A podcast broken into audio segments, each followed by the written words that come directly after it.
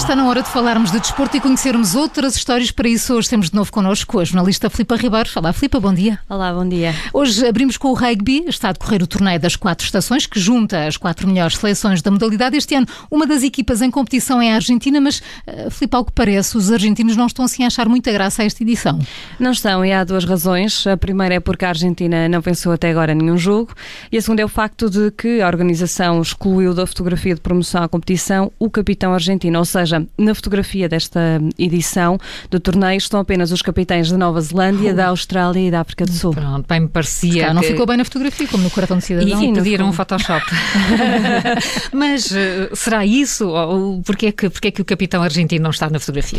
Conta-nos lá. Ao que parece, houve um atraso nos transportes e o jogador eh, não chegou a tempo da fotografia. É, o trânsito e os problemas no, nos autocarros são sempre assim. É, justificação para tudo. Servem isto sempre, sim, servem sempre. E a Argentina uh, não gostou nem da justificação, nem que não tivessem esperado pelo capitão. O treinador dos argentinos uh, mostrou a indignação da equipa. Uh, disse que se sentiram desrespeitados quando viram que na fotografia de promoção ao torneio não havia qualquer referência à Argentina.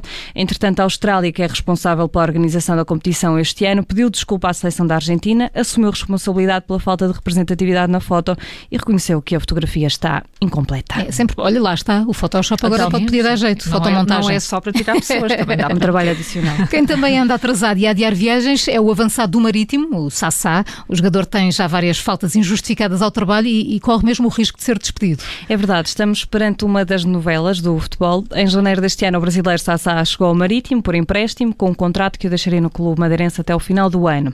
O jogador lesionou-se no joelho esquerdo em março e nunca mais voltou a jogar. Sassá decidiu fazer a recuperação da lesão no Brasil e nunca mais voltou a Portugal. Pois, então se calhar percebe-se porque é que o querem despedir. Pois, o Marítimo hum. não gostou nem, nem muito do facto do jogador ter ido recuperar para o Brasil e agora diz que vai avançar com um processo de despedimento por justa causa.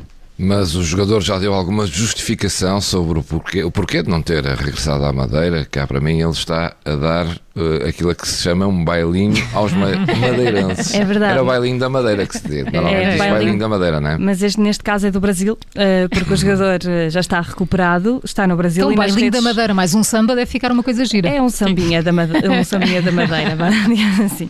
O jogador já está recuperado e nas redes sociais tem publicado fotografias a fazer várias atividades, como por exemplo o hipismo. Lá está o tal baile que ele está a dar.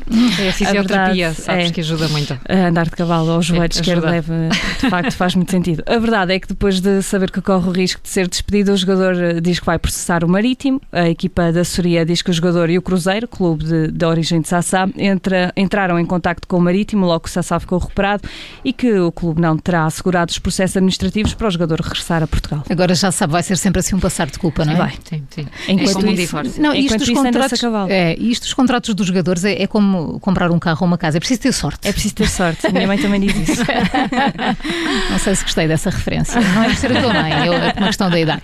Bem, avante, uh, avante. Por exemplo, no, no Fenerbahçe, um erro na contratação de um jogador fez com que o clube transferisse milhares de euros para um stand de automóveis. É verdade, aconteceu em 2019 e a história é confirmada em comunicado pelo clube da Turquia. Há dois anos os turcos compraram um médio, um médio Miyazaki aos italianos em Poli por mais de 800 mil euros. Mas a última prestação da transferência paga no ano passado nunca chegou aos cofres dos italianos. Portanto, porque foi para o tal stand de automóveis. Foi para um stand de automóveis, exatamente. Quando os dirigentes do Fenerbahçe foram confirmar a morada de faturação, repararam que o valor tinha sido transferido para um stand nos Países Baixos. Olha, é o que faz uma pequena distração, mas agora o clube já conseguiu rever o valor por inteiro, não? Sim, conseguiu, mas foi difícil, porque na altura em que detectaram o erro, o stand dos Países Baixos, espertos, recusaram devolver o valor uh, e o Fenerbahçe foi obrigado a abrir uma queixa nos tribunais neerlandeses e só agora é que o reembolso foi feito. Olha, não sei se acontece com a tua mãe, Filipe, mas eu antes de um pagamento confirmo sempre 10 vezes as referências. Uh, para e acho sempre que me estou a enganar. Acontece não só com a minha mãe, mas comigo também. Ah, muito bem, em grande assim.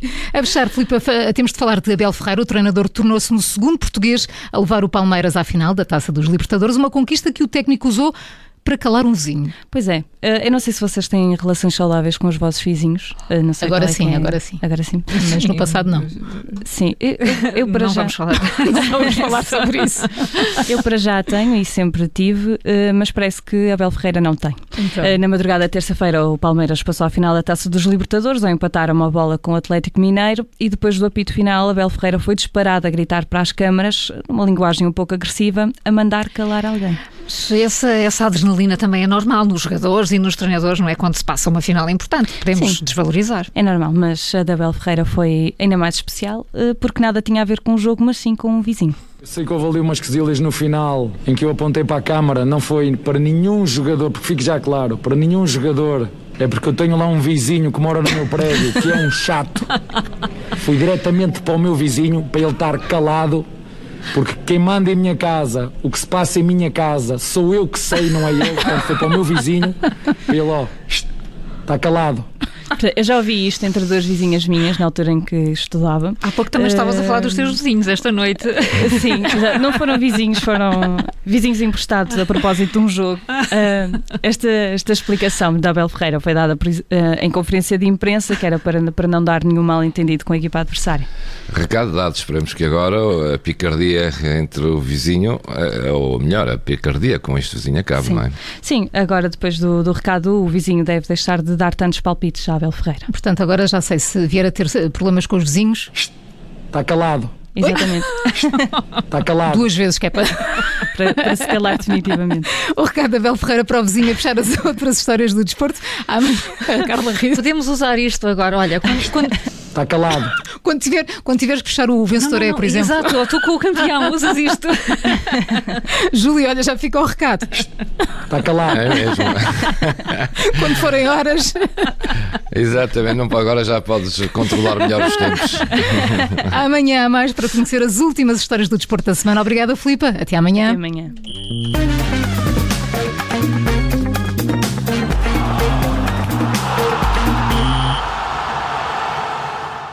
Obrigada por ter ouvido este podcast. Se gostou, pode subscrevê-lo, pode partilhá-lo e também pode ouvir a Rádio Observador online em 98.7 em Lisboa e em 98.4 no Porto.